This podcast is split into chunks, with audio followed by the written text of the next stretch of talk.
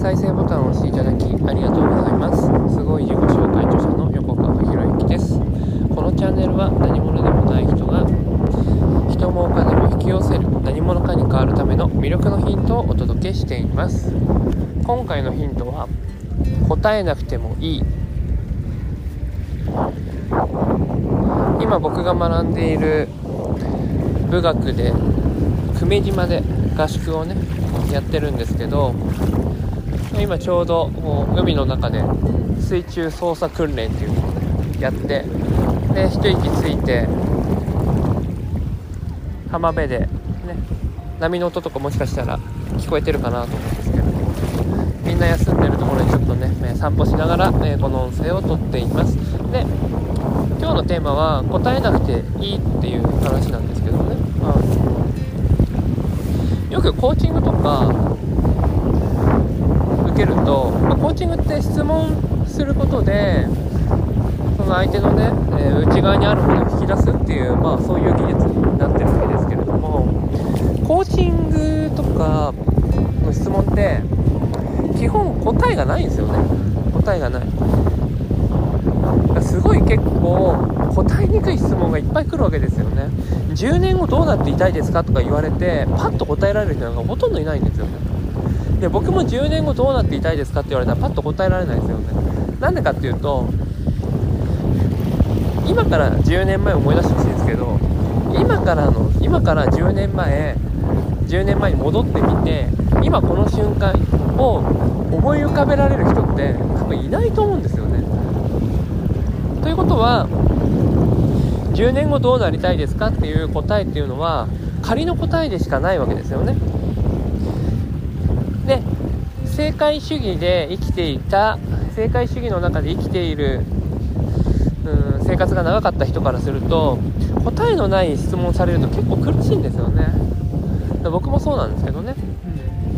うん、だから仮の答えを持ちましょうと。その仮の答えが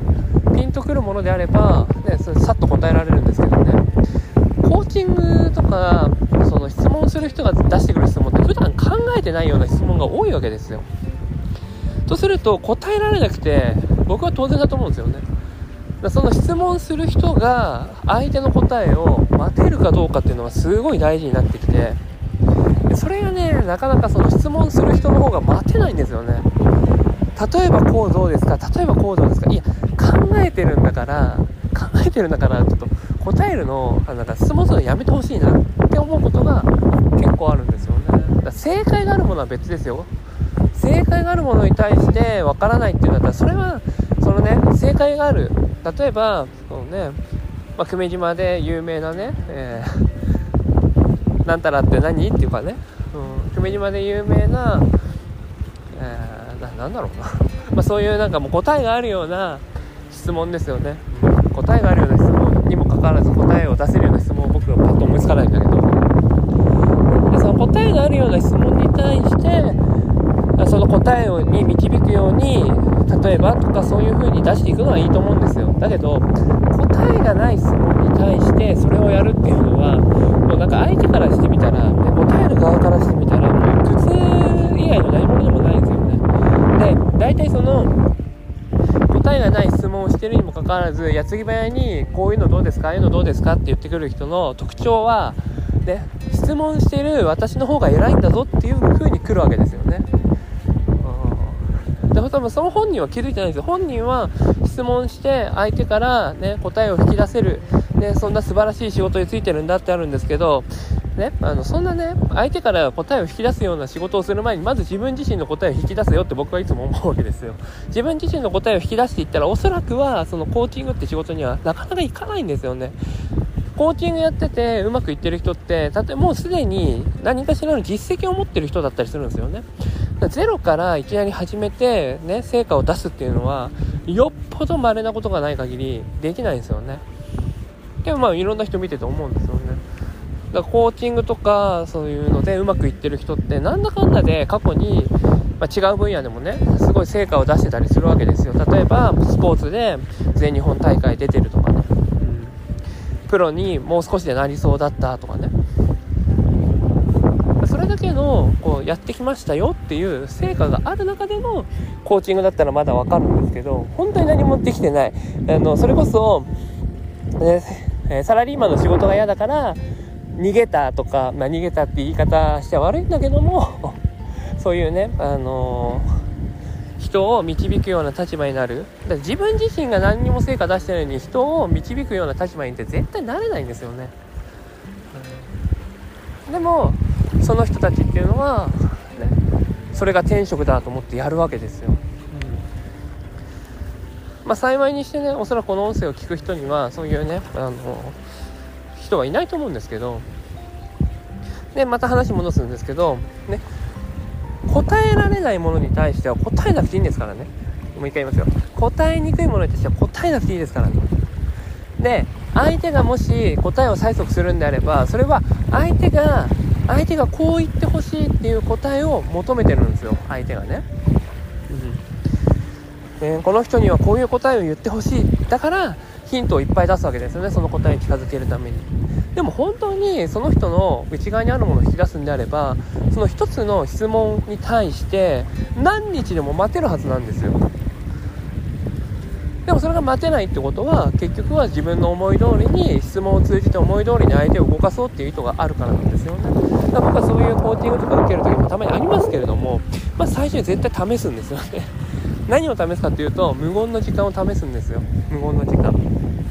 で無言の時間を作ってで相手を見るんですよ。質問する相手をね。で質問する相手が、ねえ、こちらに対して温かな目線で見ていてくれたりとかしているんであればまた全然違うんですけどね。というふうに本当答えなくていいですからね。答えるんじゃなくて、ね、